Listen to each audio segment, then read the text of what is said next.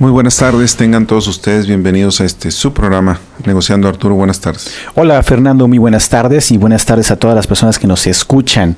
Eh, un saludo también a las personas en cabina, Fernando y Janet en las redes sociales y al teléfono esperando sus llamadas aquí en la DK 1250. Arturo, el tema de hoy, Millennials, su entorno laboral, financiero y su relación con el medio ambiente.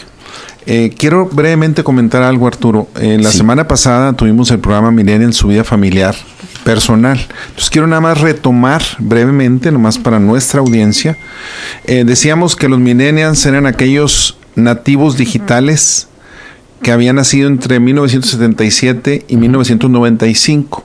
Más menos, ¿verdad? Porque hay diferentes autores que los clasifican un poquito diferente.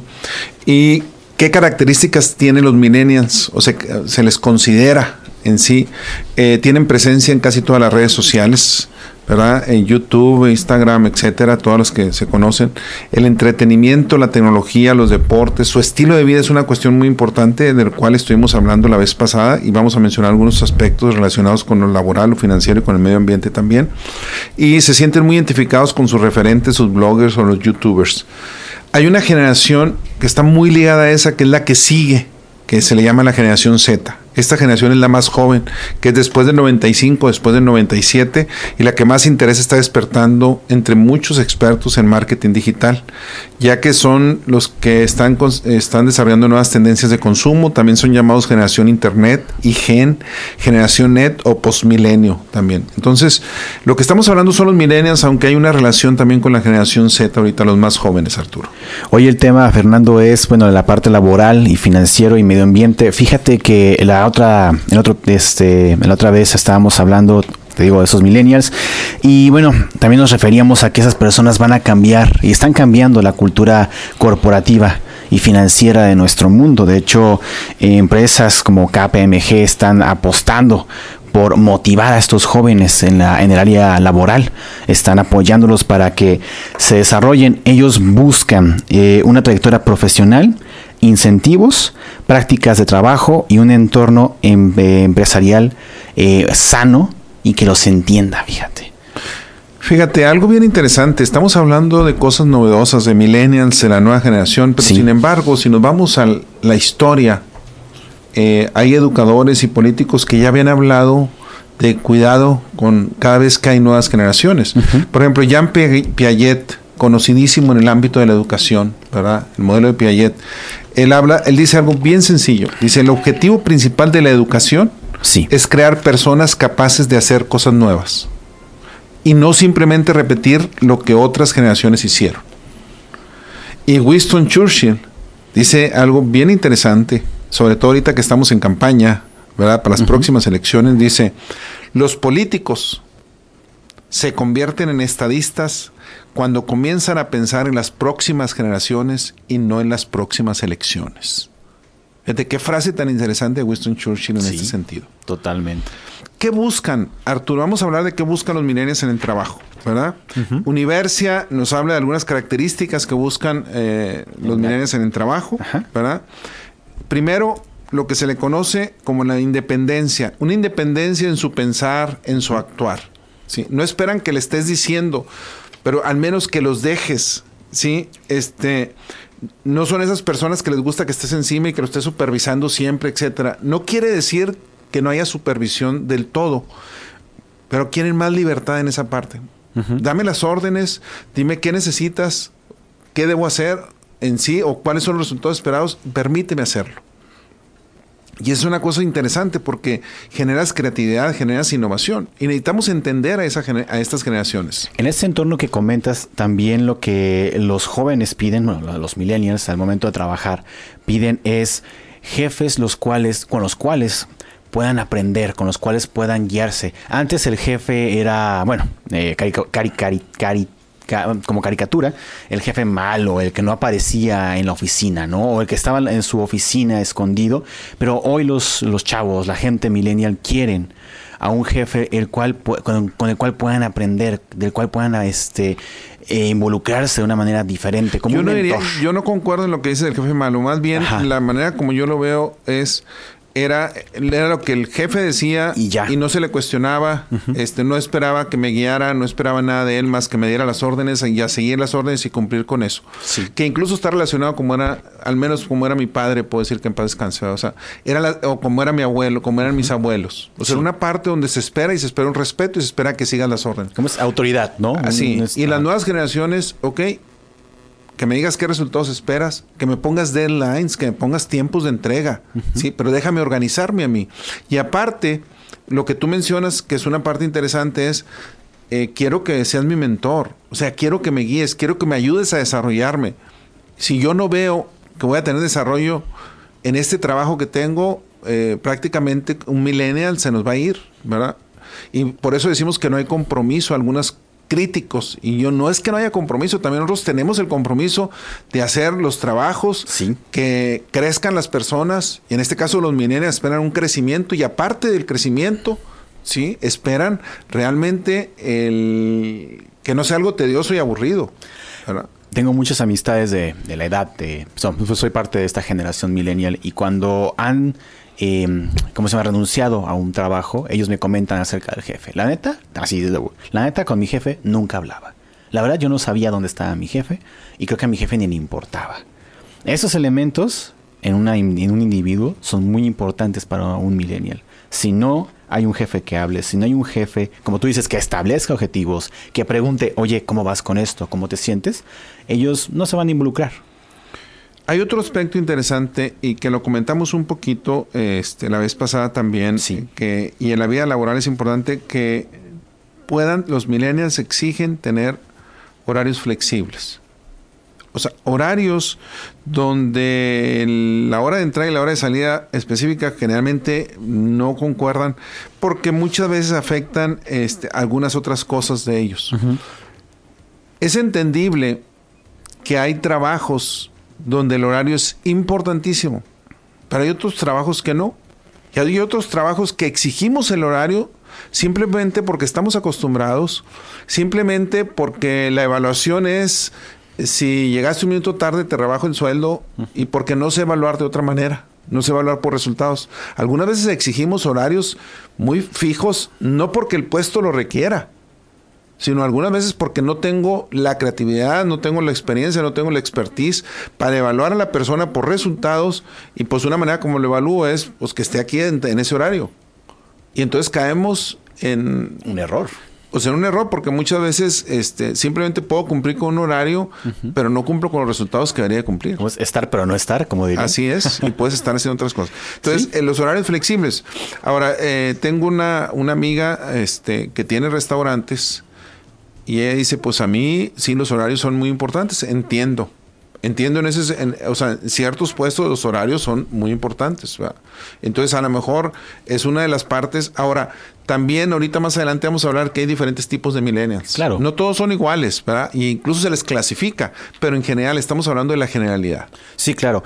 Ahora, también algo muy común es que quieren trabajar en equipo, les gusta trabajar en equipo y pertenecer, sentirse perte- o pertenecientes a un grupo, lo que llamamos, bueno, colaborativo.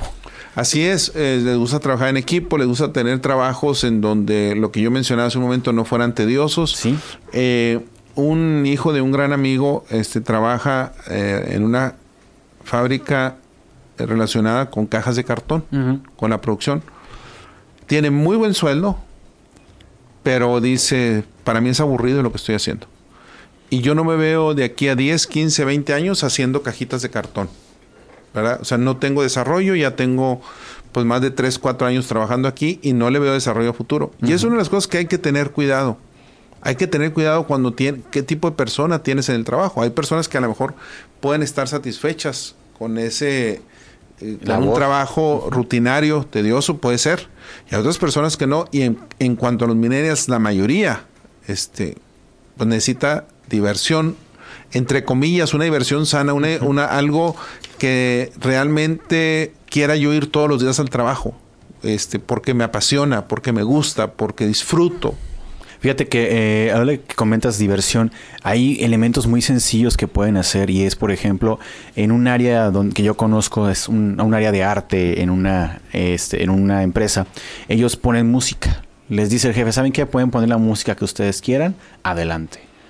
Y así es la manera en la que pueden divertirse. O sea, hacer esos pequeños cambios y mover tienen muy buenas repercusiones. Ahora, eh, Arturo, no son cosas de... Del otro mundo. ¿eh? No, y no, son cosas del otro mundo y no son cosas este, que se necesita este, un doctorado para, para saberlas. Sí, no, son cosas como sentido este, Yo en el departamento donde vivo al lado están remodelando uno, ¿verdad? Este y ponen los pues los, ángeles de las construcciones y ponen música este para y realmente y tú cuando lo escuchas dices, pues sí, y es algo ahí realmente en el día a nadie le estorban prácticamente, necesita haber algunos vecinos que trabajen de noche que pudiera ser, pero se ve como están contentos los albañiles, están contentos la gente de construcción y es interesante, es algo que ha existido toda la vida. Y cuando tú vas a una empresa en la noche donde está la gente de limpieza, donde ya no hay clientes y todo eso, que tienen la música y tienen ese, y música tipo que se toca en las bodas incluso, ¿verdad? La que, te, la que te guste. Sí, entonces es, es una cuestión interesante eh, y necesitas buscar eso. Muy bien, vamos a una pausa y regresamos. Gracias por seguir escuchándonos aquí en Negociando. El tema de hoy es relacionado con los milenios, la vida laboral, el aspecto financiero y el medio ambiente. Estamos con la vida laboral, Arturo. Fíjate que otro de los elementos muy comunes es que los dejen usar las redes sociales. Yo he escuchado de empresas que tienen, eh, digamos, dolores de cabeza, pero tienen que aceptar que necesitan dejar que los millennials usen las redes sociales. Lo que pasa, eh, Arturo, que incluso ya muchos de los puestos también, incluso muchas veces de las interacciones que tienes con clientes, con proveedores, con otras personas, es eso. Y sí, podemos caer en el, en el abuso, como todo. Claro. Podemos caer en el abuso donde alguien lo utilice de manera personal y todo eso. Pero eh, hay que tener cuidado con eso, ¿verdad? Porque realmente es una cuestión que se debe poner, se debe negociar, se debe dialogar, más que prohibir. El prohibir no sirve de nada, porque a final de cuentas, este, se trata de encontrar formas que puedan funcionar. Hay una diferencia entre control y controles, y esa es una de las cuestiones donde muchas veces yo trato de controlar y por controlar genero actitudes y comportamientos que me va peor. Así es. Y es una de las cosas que necesitamos entender. Eh, sobre todo para el millennial, yo lo veo esto en mis hijos, es muy importante el equilibrio entre la vida laboral y la vida personal. Ah, ¿verdad? Eh, ¿Qué es lo que busca un milenio? Que lo entiendan, que entienda que tiene una vida personal, que le entiendan eh, los periodos de vacaciones. Y yo lo digo por, sobre todo por mi hijo Fernando Arián, y es muy entendible, eh, donde para él es muy importante estar trabajando fuera del país, y para él es muy importante poder venir a las bodas de sus amigos. Es, es importantísimo, es una parte que él valora mucho. Entonces él eh, es una de las partes que tiene que negociar y que para él es, es, importantísimo. Y es capaz de dejar un trabajo por eso. Entonces ya hay alguien que puede decir, pero ¿cómo es posible? Tienes, pues sí, hasta cierto límite, ¿verdad? Pero necesitamos entender esa parte de que para ellos la vida personal también juega un papel mucho, muy importante. Sí, de hecho cuando van a las entrevistas de trabajo preguntan, oye, ¿mi horario cuál es? No, pues de tal a tal. Ay, es que no puedo porque tengo, quiero salir y hacer otras actividades, porque ellos están inmersos en, otras actividades. Por ejemplo, idiomas, por ejemplo, una maestría, por ejemplo, están buscando. O los fines de semana para hacer otro tipo de actividades. Claro. Y ahí es por donde los resultados juegan un papel más importante que muchas veces los horarios. Sí. E, esa es, esa es, la parte que necesitamos entender para comprender estos jóvenes. Y nos buscan esos este, a corto plazo, estos este, conseguir objetivos a corto plazo. Sí, y es una de las cosas, son muy impacientes. Sí. ¿Verdad? Y al ser impacientes, este, quieren ver resultados a corto plazo. Pues si les pones proyectos a muy largo plazo, dices, esto nunca lo voy a ver. Y sienten que no se están desarrollando. O sea, no es nada más el hecho de recibir la paga. Y eso, es otra cosa que necesitamos entenderlo. Ellos no buscan nada más el dinero. Este, es aparte del dinero es el desarrollo y el sentir que están contribuyendo.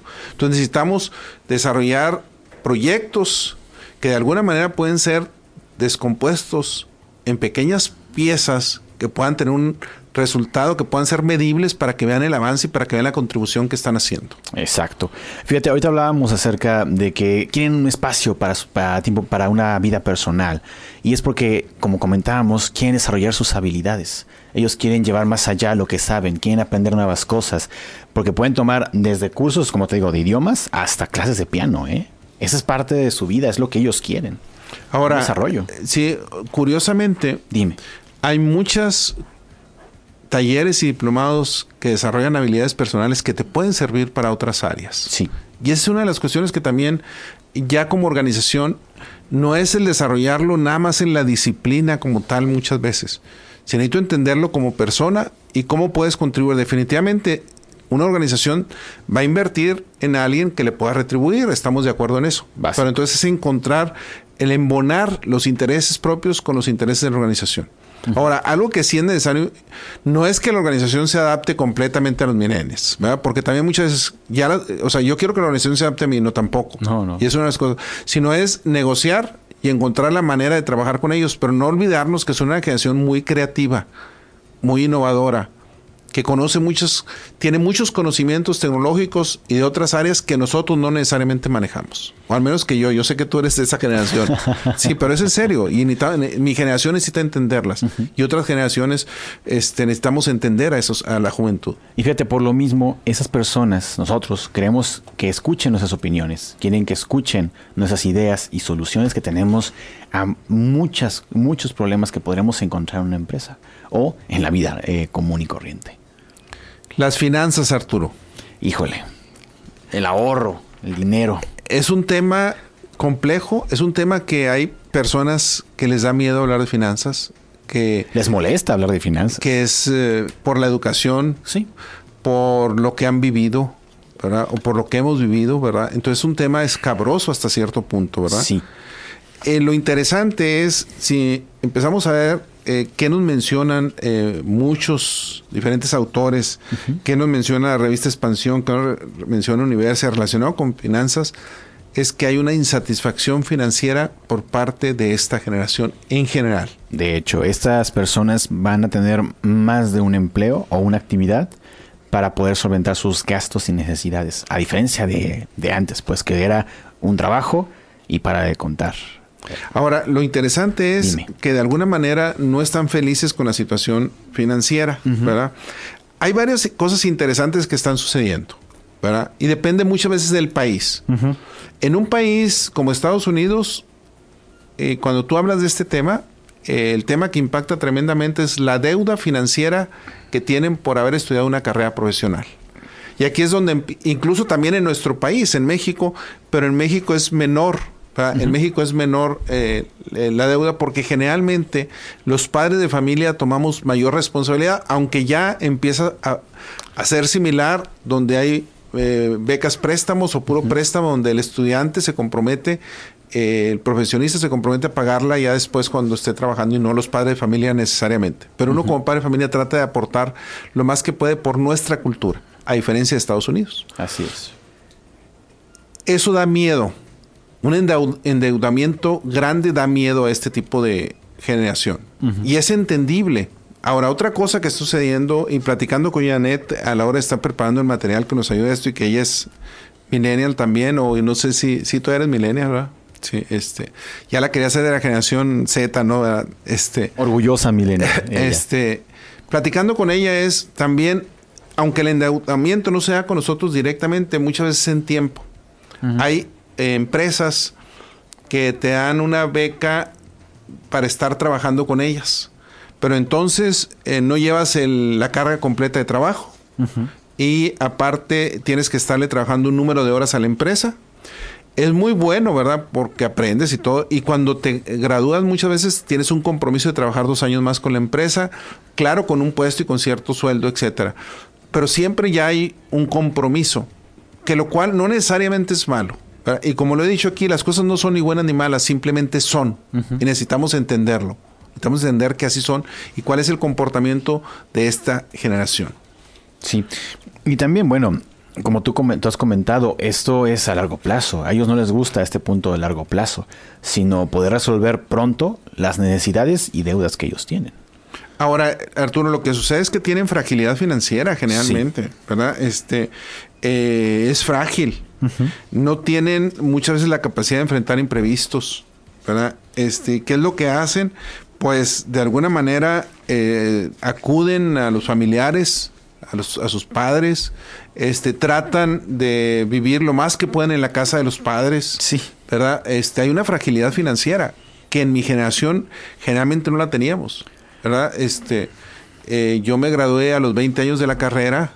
Este, hasta ahí mi padre me apoyó prácticamente, pero una vez después de ahí, al estudiar maestría, doctorado, este, prácticamente no dependí, sí, no, para nada de mis padres. Entonces, ahorita es muy diferente las oportunidades que tienen los jóvenes en ese sentido de la fragilidad financiera que puedan tener. Sí, y también otro elemento interesante es, por ejemplo, que no buscan una tener una vivienda a largo plazo, sino... es que la vivienda no es prioridad porque prefieren rentar o prefieren encontrar vivir con los padres o, como pueden. Como pueden. Pero dice, comprar una vivienda no es, no es una prioridad. Así es. Y de hecho, en eso de la vivienda, este, no me quiero salir mucho del programa, pero es un tema muy interesante porque hay quien dice, y yo lo recuerdo desde mi época, que una de las peores inversiones que se puede hacer era en vivienda. Lógicamente, este, si me oyen algunos eh, padres, ya sea el padre o la madre de familia principalmente, dicen, no, pues yo quiero tener mi propia casa, es una seguridad económica, sí, pero cuando una persona tiene una empresa, eh, generalmente el dinero te reditúa más reinvirtiéndolo en la empresa que el poder tener la inversión en una casa. A menos que te sobre el dinero, estamos de acuerdo. Pero de otra manera, dices, prefiero rentar una casa y prefiero reinvertirlo para que me genera más. Es un tema muy complejo, es un tema no sencillo. Y realmente los mineros ahorita, en sus hábitos, eh, la vivienda no es prioridad de, para invertir. es una realidad. La cuestión también de los ahorros, Arturo. Exacto. Fíjate que estaba checando esta información. Solo el 36% de los millennials tienen una cuenta para el retiro. El 17% de los que tienen algún tipo de ahorro obtuvieron algún préstamo y el 14% tomaron dinero de estas cuentas de ahorro para el retiro. Ahora, este es un tema que no nada más los millennials, ¿eh? este eh, también mi generación, eh, siendo jóvenes, no es sencillo la cuestión de ahorrar para el retiro. Este, hay maneras, hay instrumentos para hacerlo. Eh, no cualquiera lo hace y es un tema escabroso. Yo te puedo decir que mi hijo sí lo está haciendo. Y lo está haciendo, este, ha tomado una decisión de ir guardando este, en ciertas cuentas que son para el retiro. Este, eh, que es importante, sí, ¿verdad? Este, y sobre todo, tener la convicción de que cuando tú ganas un peso, por cada peso que ganas, es como si nada más ganaras 80 centavos, ¿verdad? Eh, y, o, más bien dicho, de lo que te queda, del peso que te queda después de impuestos, ¿verdad? Es como si nada más te quedaran 80 centavos, ¿verdad? Y es una de las cosas que no es sencillo hacerlo. No, y hay que tener en cuenta, como tú decías, la realidad económica del país y de la persona que está tratando de hacer este ahorro. Así que, como dices, es escabroso. Ahora, una cuestión que no necesariamente está relacionado con los hábitos financieros, pero que de alguna manera impacta es, eh, tienden a comer sano. Eh, la comida orgánica juega un papel importantísimo, que es muy cara en nuestra cultura, es bastante cara. Desgraciadamente es una de las cosas que eh, no debería ser así. Es regresar al, a los, a los antepasados que este, era orgánica realmente. sí, tiene mucho que ver los gastos de consumo y tú lo has comentado, o sea, lo hemos comentado aquí, si tus gastos de consumo no pueden no, no, son adecuados a lo que tú ganas y la vida que ellos llevan es una vida cara en ese sentido cuando hablamos de cuidar su salud y su alimentación. Y la otra, ellos tienden a reducir vicios. Eso es interesante. Fuman menos, etcétera. Sí, hay, hay, hay una parte interesante ahí. Muy bien, regresamos en un momento. Hoy estamos cubriendo el tema los millennials sus hábitos financieros, sus hábitos laborales y la parte del medio ambiente. Hemos estado mencionando los hábitos financieros. Quiero mandar un gran saludo, Arturo, a las siguientes personas. Este, Karina, mi hija, luego, me dijo, estoy escuchando. Karina, un gran saludo. Este, en Monterrey, este, hay varias personas. Está eh, Raúl Villarreal, eh, Berenice Peña, que me mandó un video también relacionado con entrevistas a minerias. Gracias, Berenice. Eh, nos está escuchando Marcela Corby en Guadalajara y Adriana Laureano. Eh, ahí nos dice música de banda, música silvestre. Tú hablabas de otro tipo de música, ¿cómo la llamabas? Ah, bueno, hay muchas este, maneras de llamarla, pero no, no, nos metamos en esos este, temas. Ah, ok, adelante. Bueno, Mario Carranza en Saltillo, Celina Tía en Chihuahua, Este, tengo a Antonio Favela en Monterrey, Rolando Garza en Monterrey, mi madre eh, también en Delicia, Chihuahua, escuchándonos, Marcelo Cañas en Allende, este, que nos están escuchando ahorita en este momento. Angélica Peralta también en, en Monterrey. Los hábitos financieros es un tema, como decíamos, no fácil, incluso para mi generación es un tema escabroso. Y sabes qué, Arturo, tiene mucho que ver con la educación. Sí. Tiene mucho que ver con la educación también que tuvimos nosotros, los padres, que tienen los hijos. Eh, es un tema que muchas veces ha sido como un mito o es un tema que no es fácil tratar por mucho tiempo y muchas partes de las finanzas. Y yo recuerdo en una ocasión que estaba haciendo mi trabajo final para graduarme de profesional. Y decidí junto con un gran amigo, José Ángel de la Parra, un gran saludo en Torreón, eh, hacerlo sobre el negocio de mi padre. Y a la hora que le vamos y le pedimos varias información, mi padre dijo, no, no te la voy a dar. Pero, pero es que la necesito, pero no, no te la voy a dar. Me dice. Uh. Este, que en paz mi padre. Y era, eh, si no, pues es que eso no tienen por qué saberlo ustedes, etcétera. Eh, cosas así, ¿verdad? Y yo le decía, bueno, es que le puedo cambiar, no, no te la voy a dar, punto. Es, y seguido. Y es una de las cosas, o sea, las finanzas han sido un tema escabroso siempre.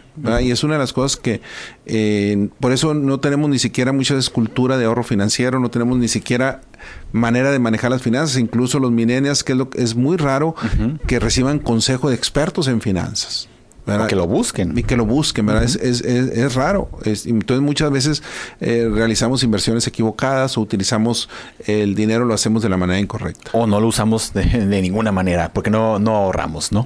Así es. Hay otro tema muy interesante, Arturo, que es el tema ambiental. Sí. ¿Verdad? Eh, su estilo de vida, la relación con el medio ambiente.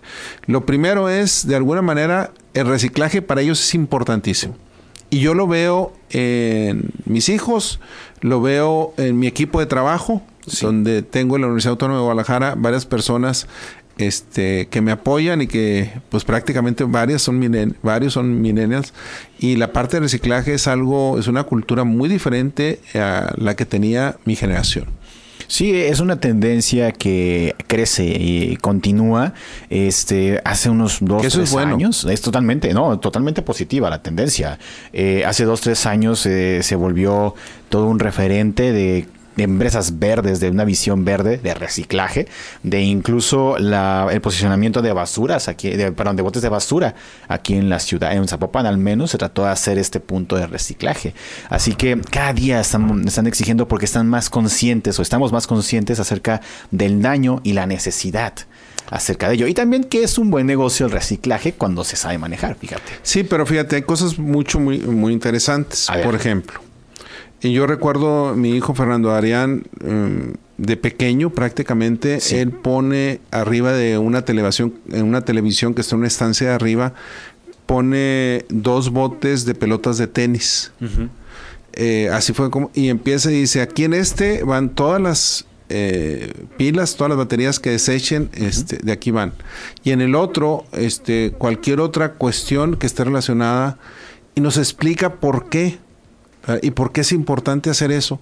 Y entonces eh, no es tirar las cosas por tirar. Y en mi generación, ¿qué es lo que, pues si una pila la puedes tirar a la basura prácticamente? Y el daño que podemos hacer al, medio ambiente, ¿verdad? Y es una de las cosas interesantes. Yo le digo, y, simplemente, claro, lo aprende la escuela, lo aprende leyendo. Y aparte, no es nada más que se lo dicen, sino aparte que lo toma como una cultura. Y esa es la parte interesante.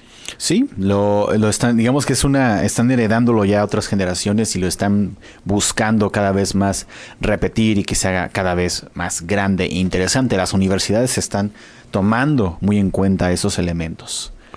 Cuida la energía, Arturo. Sí.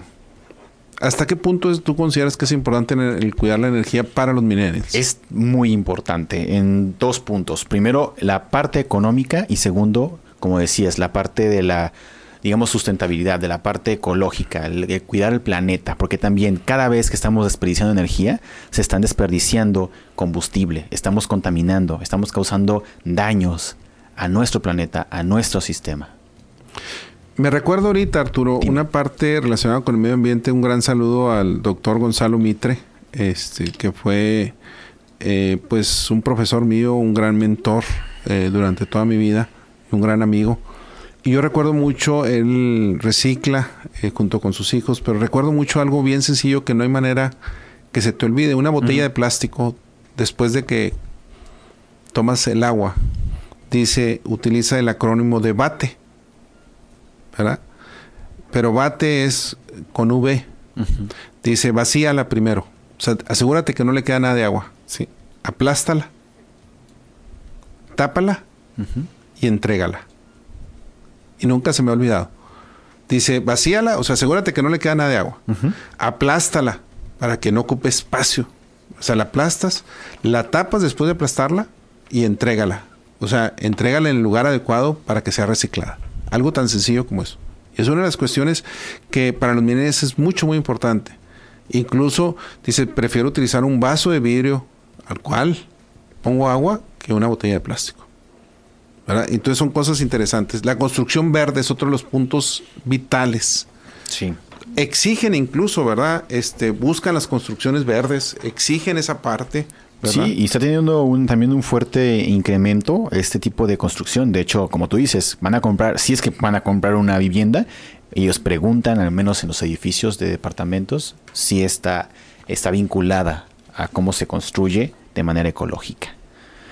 La iluminación. Hay una iluminación este, que en la revista El Nuevo Siglo también nos habla de, los, de algunos hábitos y hay una cuestión relacionada con el cambio climático, eh, relacionado con la iluminación y hay lo que se llama el eco-friendly, que es amigable ambientalmente. ¿verdad? Y están más conscientes de esto a la hora que hacen, que iluminan sus hogares, buscan eh, este tipo de iluminación, que sea la iluminación amigable para el medio ambiente. Deja eso, los chavos que están estudiando arquitectura, por ejemplo, buscan esta clase de actualizaciones en cómo cuidar el medio ambiente y cómo evitar la contaminación lumínica a través del eco-friendly. Hay una frase muy interesante de Konstantin Stanislavski. Dice, la juventud no debe solo asimilar los frutos de la cultura de sus padres, sí. sino que debe elevar la cultura a nuevas cimas a las que no llegan las gentes de las anteriores generaciones. Y es una, una de las cuestiones que es, que es importante. Y voy a, voy a salir un poquito del tema, pero quiero, ahorita regresamos, nos quedan un par de minutos antes de irnos a, una pausa. comercial. Cuando recién eh, eh, regresé de trabajar en Colorado State University por varios años, Fernando Arián, mi hijo, estaba pequeño. Y yo recuerdo mucho donde lo inscribí en un equipo de soccer. Y eran terrenos baldíos, con las canchas, terrenos, o sea, había, no había botes de basura. Y él, si se comía un dulce, agarraba la envoltura y no la tiraba al piso. Iba y me lo daba. Y decía, papá, ¿por qué los niños son tan sucios? ¿Por qué tiran la basura todos lados? Cosas de ese tipo y es algo que él aprendió en otro lado, pero que se le quedó. Y eso es algo bien interesante, ¿verdad? O sea, bien interesante porque es cultura también. Entonces, las nuevas generaciones, yo creo que he visto que han hecho muy buen trabajo los profesores, los instructores, de irlas formando, porque cuando un joven llega a su casa y le exige a sus padres que se comporten de cierta manera, que no tienen la basura de cierta manera, que se organicen, etcétera, yo creo que es, es algo que mejora a final de cuentas y por eso esta frase que a final de cuentas eh, las anteriores generaciones no es hacerlo, sino generar nuevas cosas. Adelante. Muy bien, vamos a una pausa y regresamos. Muy bien, pues gracias por seguir escuchando. Eh, Arturo, ¿qué te parece? Nos quedan solamente un segmento, se ha ido muy rápido este programa. Este, me dicen que también ahí en la Universidad Autónoma de Guadalajara eh, varias personas están escuchando, que es Ana, Sofi, este, Gloria, Memo, este, un gran saludo ahí que están en el equipo de trabajo. Eh, brevemente, Arturo, tipos de millennials. Fernanda González de alguna manera clasifica los tipos de millennials y en un artículo que le llama ¿Qué tipo de millennial le habla tu marca? Y eso es bien interesante porque dice, existe un tipo de millennials que se le llama mujeres profesionistas o lo que ella le llama boss babes, pero mujeres que le dan importancia a su carrera profesional tremendamente. Son ambiciosas, son feministas y no les interesa mucho su vida amorosa. Sacrifican su vida amorosa porque lo que quieren es triunfar profesionalmente y demostrar que como mujeres pueden. ¿verdad? Y tienen un alto poder adquisitivo, generalmente tienen buenos empleos. Ya. ¿verdad? Y e, es una parte bien interesante y que necesitamos entender. Hay otro que son los programmers que se llaman. Son hombres eh, que les encanta la tecnología, jóvenes, ¿verdad? Eh, también tienen como prioridad su carrera profesional. Eh, les gusta mucho la socialización, salir de fiesta con los amigos. Es, son exigentes consigo mismos, ¿verdad? Se exigen mucho. Fíjate que checando el mismo artículo que me comentas, están los subempleados. Este estilo de millennials son personas recién graduadas de la universidad quienes viven en áreas urbanas importantes. Son independientes de sus padres, cuentan con empleo de baja remuneración económica y usualmente comparten hogar con uno o más compañeros, los llamados roomies o roommates. Eh, hay otros que se llaman los shootouts, ¿verdad? Eh, desempleados. Eh, de alguna manera no tuvieron dinero para acceder a la universidad o, y tienen pocas ofertas laborales. O sea, dado que las habilidades que se requieren para este tipo de personas eh, no, o sea, no tienen habilidades para que los puedan contratar.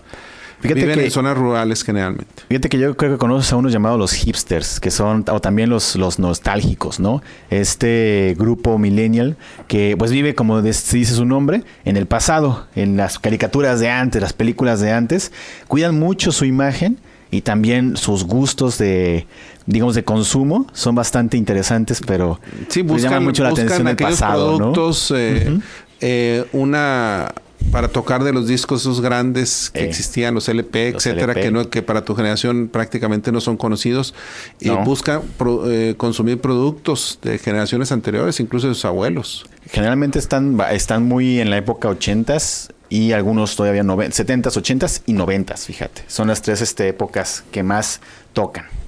Ahora hay también los viajeros. Ah, sí. Que ese es ese es un un grupo de personas muy interesante, Arturo. Lo que quieren es ir, haz de cuenta que tienes el mapa y quieres ponerle palomita a cada lugar visitado.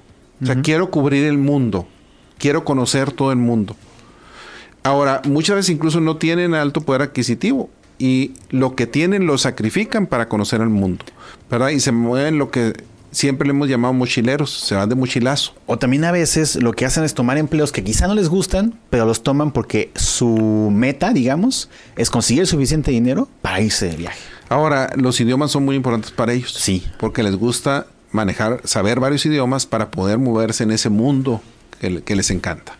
Fíjate que hay otro que me suena y es esto, la gente que le gusta mucho compartir lo que está comiendo, ¿no? Lo que llamarían, ah, mira, aquí lo dice, eh, exploradores culinarios.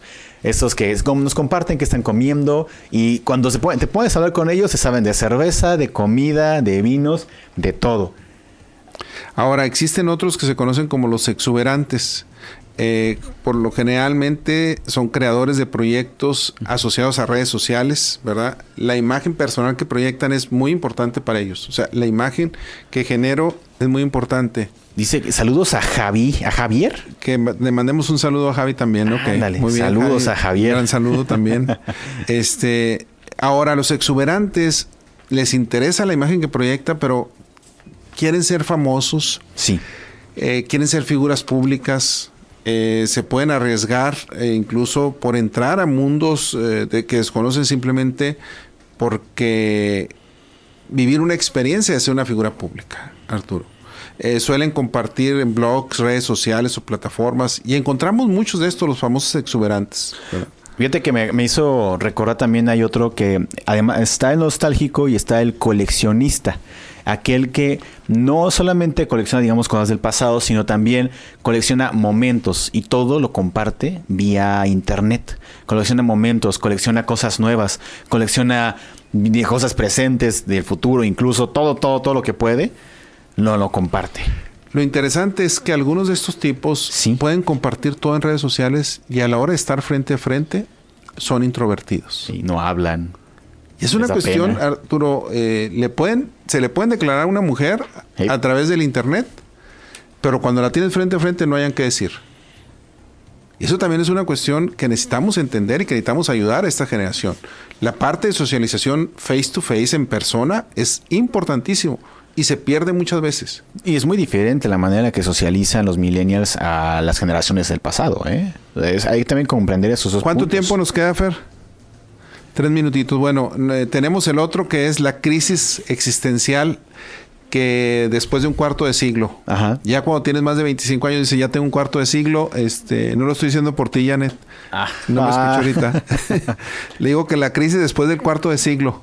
Este, eh, esa es una parte que también existe estas personas que les da una crisis emocional por la edad que van cumpliendo y porque van viendo que los años se pasan. Aún que son bastante jóvenes como tú, que tienes cuántos 30 años. Sí. A final de cuentas, eso es, es una parte también la, la crisis existencial. Fíjate que están los demás, los otro otro grupo es los exigentes, que son digamos un nivel mayor que los exuberantes. Ellos crean su propio su propia información en internet, la comparten, pero cuidan demasiado todo el estilo. De hecho, tratan de generar un estilo propio y lo cuidan de una manera bastante interesante. Y para terminar, las madres millennials, ¿verdad? Eh, son madres, como su nombre lo dice, se caracterizan por ser saludables, Sí. pero sobre todo tienen una conciencia social. Les gustan los temas relacionados con el hogar, la decoración, son muy activas en las redes sociales, son consumidoras, enérgicas y sobre todo, este, quieren tener todo. Hay una presión tremenda por tener todo. Arturo, hay una frase con la que yo quisiera terminar eh, de Robert Owen que lo mencioné la vez pasada y que para mí es fundamental en todo esto que hablamos hoy. Formar y educar a las nuevas generaciones en todo momento debe ser el primer objeto de la sociedad a la que todo lo demás debería estar subordinado. O sea, el formar y educar a las nuevas generaciones es importantísimo. Muy bien, ¿algo más rápido? Vámonos ya, eh, nos está llegando el tiempo. Usted ya supo cómo son los millennials, piense en ello y trate de aceptarlos como son. Muy bien, que tengan muy buenas tardes. Los invitamos a continuar con nuestra programación. Nos vemos la siguiente semana.